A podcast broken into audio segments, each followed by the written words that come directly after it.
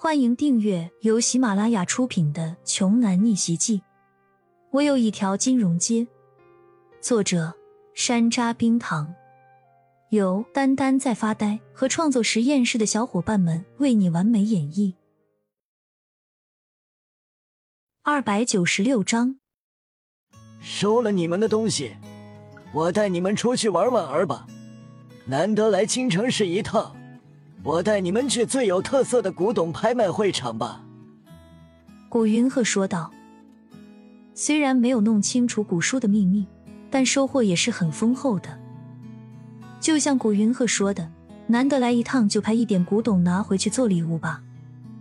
那就麻烦古先生了。骄阳说：“小事一桩，你们要是不嫌弃，叫我一声古爷爷也行啊。”古云鹤看着两个年轻人格外亲切，便开口说道：“古爷爷，古爷爷。”剑石和骄阳先后开口：“好，好，我们这就出发。”古云鹤说着，就带骄阳出发了。青城市的古董拍卖很特别，是在一座古寨大院中进行的，进出口只有一道门。门口设有关卡，一般人肯定是进不去的。院子里每隔两米就会有一个小展柜，里面摆放着古董。可以肯定的是，这都是真品，主要是为了让拍卖者仔细观看拍品。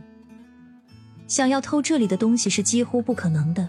每个展柜配有两名全副武装的保镖。你们两个是跟我去见见老朋友有，还是自己先玩着？古云鹤说道。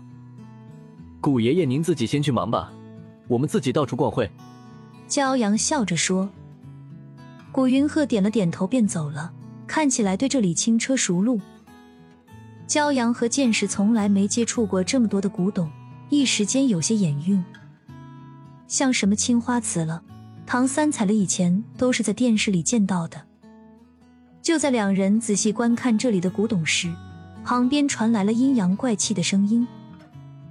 这里不是古董拍卖会吗？什么时候连阿猫阿狗都能进来了？骄阳皱着眉，这句话不是在说别人，而是在说骄阳和剑石，并且这声音听着怎么这么欠呢？骄阳转身一看，竟然是消失许久的许文强。这家伙自从上次李欣专业郊游之后就消失了，今天怎么莫名其妙出现在这里？许文强，怎么是你？骄阳惊讶的说道：“许文强昂着头说，我自然是被邀请来的。我这段时间跟着父亲经营公司，目前已经在青州大有名气了。”假话，许文强只是在装逼而已。他的确是在和父亲到处打拼忙工作，只是公司起色很小，所以才花了大价钱买到了这里的票，想进来攀附一些达官贵人。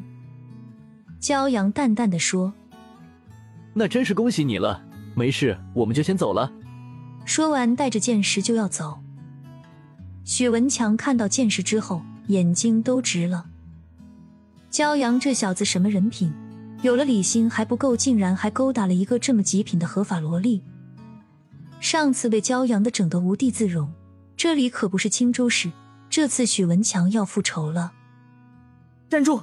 骄阳，我是正大光明邀请进来的，你呢？你是怎么进来的？有邀请函吗？许文强伸出一只手，想要看看骄阳的邀请函。不好意思，我是被人带进来的，没有什么邀请函。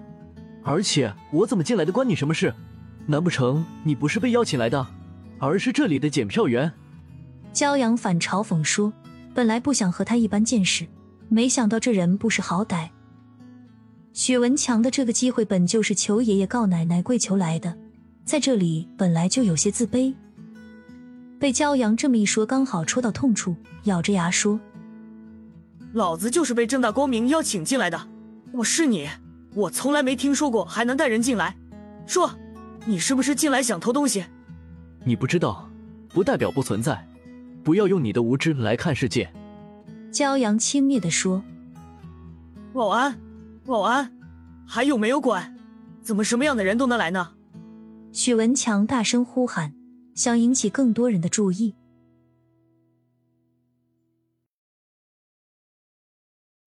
本集播讲完毕想听更多精彩内容欢迎关注丹丹在发呆。